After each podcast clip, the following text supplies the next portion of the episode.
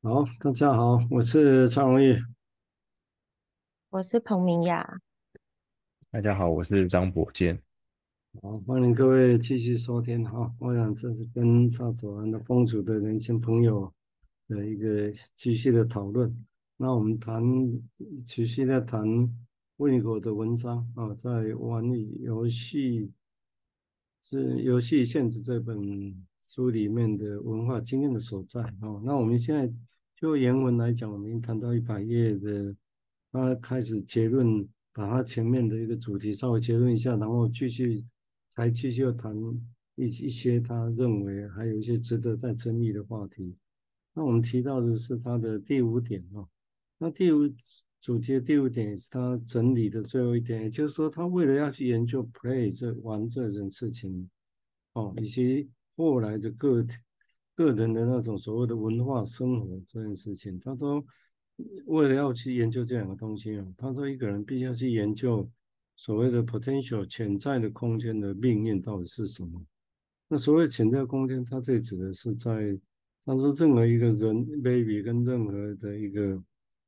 人类哦，一个 human 的一个母亲的形象之间哦，他说他他们之间的那种潜在空间哦，那这个母亲的形象，那他认为他当然必要，其实是一种。因为爱，所以他能够去适应哦，这个婴儿的状况，让有一个潜在空间可以出现。这我们等下再讨论了哈。那把爱他把爱带进来，然后接下来他说我们要去，我们可以看见说，如果这个如果这个领域里面他是被被当做被想象作为其实是 ego organization ego 结构的一个部分的话。那这个这就这里来讲啊，这个 ego 这个部分来讲，他特别说这并不是一种 body 的 ego 哦，因为他说这并不是基于它的根基，并不是在一种身体的一个模式哦，身体功能的模式，而是基于身体的经验的模式启发哈，一个是身体有功能带来的经验，一个是身体正在经验什么的经验。然后这些经验本身，其实它是属于客体关系，一个所谓的非高潮性的那种客体经验，哦，而且是它是能够去，也就是说，它被称呼做 ego related，跟 ego 有关的会高潮性的经验，哦，那在这个位置上面来讲哦，我们能够去说，才能够让我们去推论说，所谓的 continuity 啊，它这个连续性，一个人的存在连续性。能够后来让位给 contiguity，这不好翻译的哈。那后来我这企划跟我们其他的在三组那边的讨论，我们觉得比较像是天涯若比邻的意思哈。就其实是很遥远，本来是连续性的存在，但是有些东西后来会离开。但是你会发现，虽然很遥远，但是好像又若比邻那种感觉。哦，就是这个，这是我们的解读了啊。不然这一句是。不是那么容易解读，哦，所以简单说啊，就这第五最后一点，它是把玩的研究完啊，跟文化的个体的文化生活把它连起来一起想，哦，他，但是他说这个要去研究这个东西，所谓的文化生活这个事情，必须去探索那种所谓潜在空间的命运是什么，哦，而这个潜在空间是在一个。任何一个小孩子跟他的母亲哦，人类的母亲这中间哦，虽然这个，但当然他必须假设这个母亲能够去有爱的能力，而会去适应他哈。然后接下来又谈他这里如果是 ego 在运作这些，那他不是八不是 body ego 哦，那他当然你也可以做他自己的定义的哈。那到底是所谓的？这个不是不是一种 body function，而是在 body experience 啊，这是什么意思？我想也可以来谈论看看哈。好啊，我们现在请明雅谈论他的想法，谢谢。好，谢谢蔡医师。嗯、呃，我自己在读到这个书本里的这两段的时候，嗯、对于因为啊、呃，可能是翻译的关系，所以它上面写说。嗯，我们必须仔细研究小宝宝与为了爱而配合小宝宝的母亲角色之间所形成的潜在空间的命运。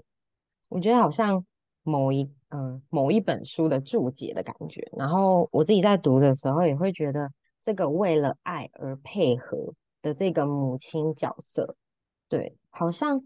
呃当。中文会用到角色这个字眼的时候，好像会有某一些人设的设定，然后或者是呃功能上的想象，所以好像母亲具有某种功能性的存在，然后好像为了爱而配合，那那这份爱是是能够配合到哪种程度？但是上面又挂号写说，因此难免会出错，所以这个配合好像也是某一种跟。小宝宝之间的互动底下所所产生的某某一种呃样貌，所以形成的那个潜在空间里面，他他写说的命运好像也说的是每每一个母亲，然后跟每一个宝宝所经验到的那个空间，潜在空间好像也会有所不同。那嗯。呃下面这一段，他写写到的是，他他认为这个是呃潜在空间。如果假如把潜在空间视为一个自我结构的一部分，然后我刚刚听才是讲那个自我结构，它的翻译是 ego。然后我觉得好像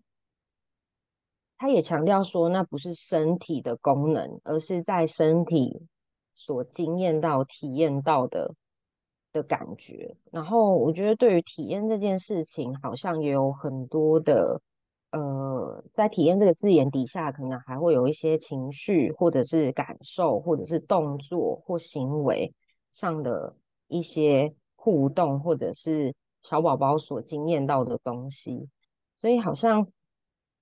就能够，呃，能理解到说，他想要辨别出那不是身体上面。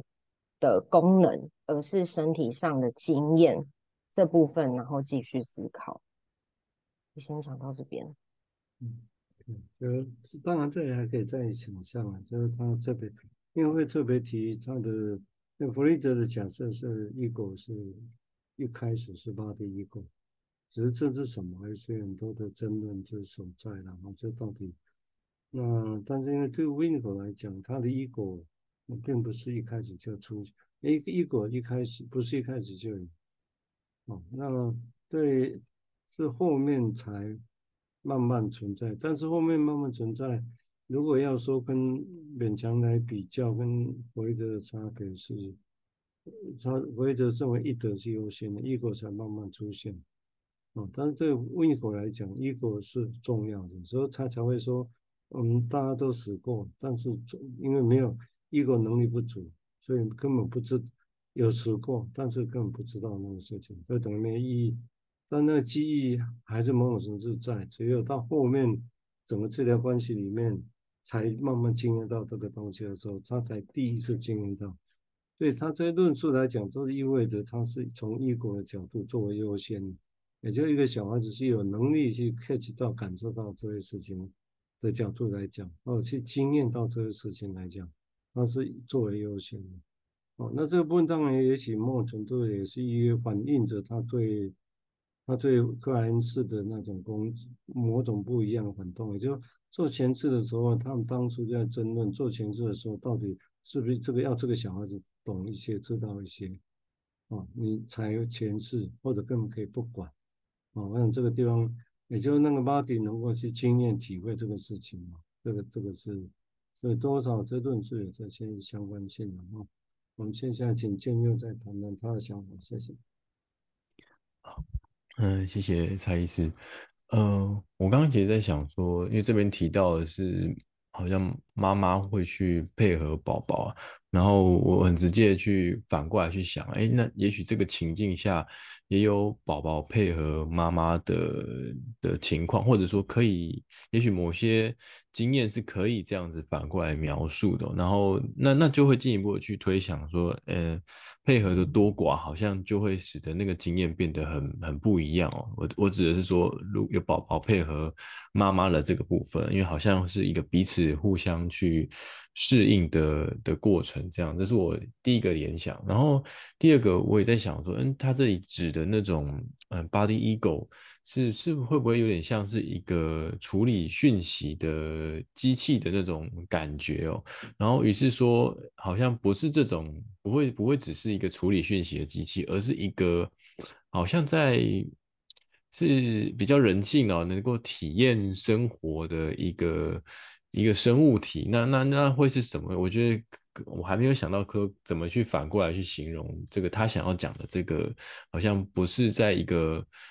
一个它是一个非高非狂欢式的客体认同的这种体验上面要怎么去描述这样子。然后第三个我是有在想说，哎，那种把玩跟生活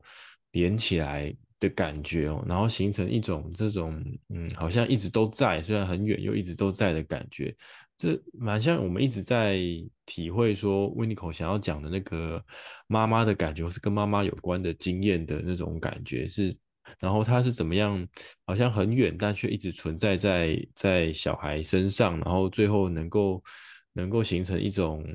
嗯功能，或者是说呃体验生活的能力，嗯会会让我有这个联想，这样。嗯，那。身体对啊，只是它可能也是相对性的、啊。就如果我像我是纯粹来做词义上的推论啊，如果身体的功能，当然比如说它发挥的功能指的到底是什么？为什么身体的功能不是经验呢？啊，那当然一些身体的功能 它有它自己的定义，有时候会有这有点麻烦了啊。那那经验不是身体的功能之一吗？不确定啊。那但是我们只能啊，OK，那相对来讲，也许他强调，那么你说如果吃喝啦、吃进去然后消化啦这些东西，哦，那这些是它的功能。但是身体会经验，那到底这个又是什么意思？有时候反正是比较麻烦。讲身体功能还比较容易理解，哦，但是说我们的身体去经验了什么，这个就有时看起来很具很具体，但其实是比较经验。虽然有些人会说啊。你心里的伤啊，身体会记忆，比如说类似这种说话，啊，那这种坚硬，也就是这种经验本身是可以被，抱歉，啊，被这种记忆起来的。不过，没有，我觉得这个大概只是至少对我们来讲，它是要一直区分，啊，那这个东西它的 ego 至少还是跟身体的经验是有关的，啊，经经验有关。所以，就是当一个人小时候接着死掉了，那后来再经验到了。那也许你也可以说，其实是只是在这过程里面，不是心里想到，而是好像身体经验到了什么啊？譬如说了哈，或者在医院那这个时候身体经验到了什么，然后这个感觉会像好像第一次经验死亡一样。譬如说呢，我是这样来做做这个这个推论的哈。也许那这样的话，也许至少让我们说，我们整个再去。想象他去见过的那些论述的话，我会觉得会至少多一个可能性去想象了啊，就是先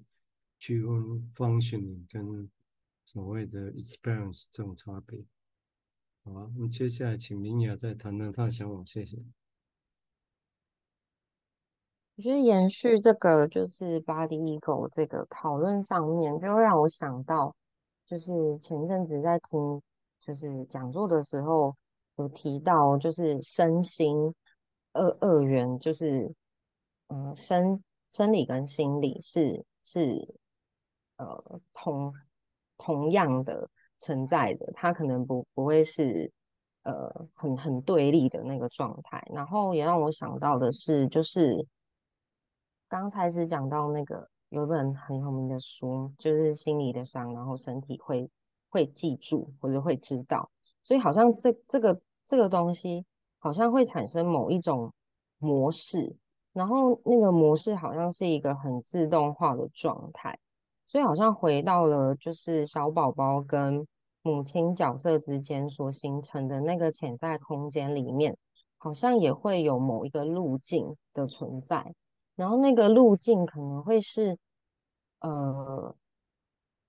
有点像博健刚刚提到的，小宝宝会不会偶尔也会配合妈妈，就是会有有一种母婴两方的一种默契。就是在照顾者与被照顾者身上，然后我就想到一个有点远，但是我刚刚就突然想到，就是说，其实蛮多人现在因为网络时代发达，所以大家可能会在育儿经验上面做分享，然后有一些可能网络上其他的人看见的那个育儿的经验的分享，可能会有自己的想法，或者是有点对立的状态，然后那个对立的状态，然后往往会让。呃，分享者感受到的是一种被迫害的感觉，所以我觉得好像他当他在分享他的育儿技巧的时候，或者是他跟他的孩子之间的互动的那个经验的时候，好像也在分享着那个游戏的空间的样子是什么，而其他环境上可能一直以来大家认为的母亲的功能，或者是照顾婴儿的方式，应该会是怎么样？好像那个游戏空间就会受到某种迫害的感觉，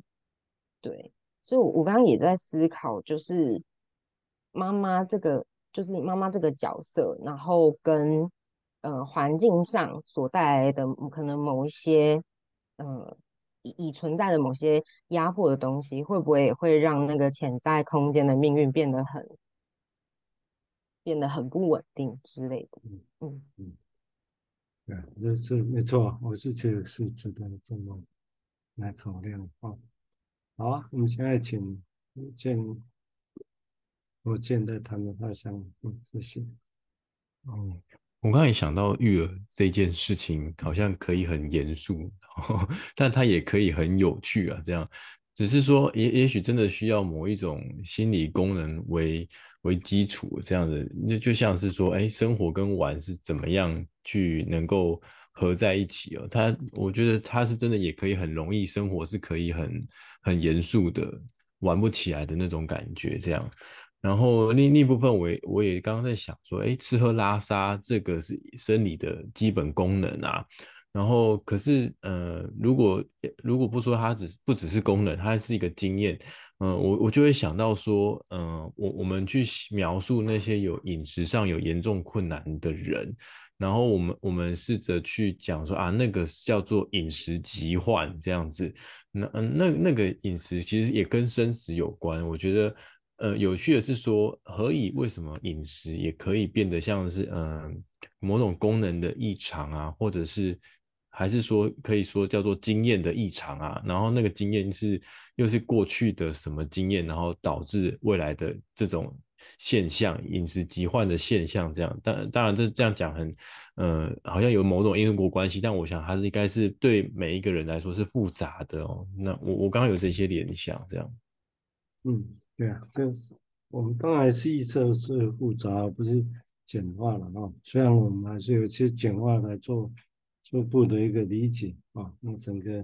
包括刚刚提到的那个身体的伤，这 刚好放在上边、手边，身心灵的伤，身体会记忆。那这里面有一些想法，还蛮好玩的，但是可能跟我们现在不会完全相关。这些我们等下一下一集时间的关系哈，我们下一集还是就这一段有些地方我们还没有讨论到，再继续想。哦，那我来谈谈 刚刚对这本书刚刚拿出来。随手一翻的几个想法啊，那蛮有趣的。好，那我们今天这一集就先录到这里哈。好。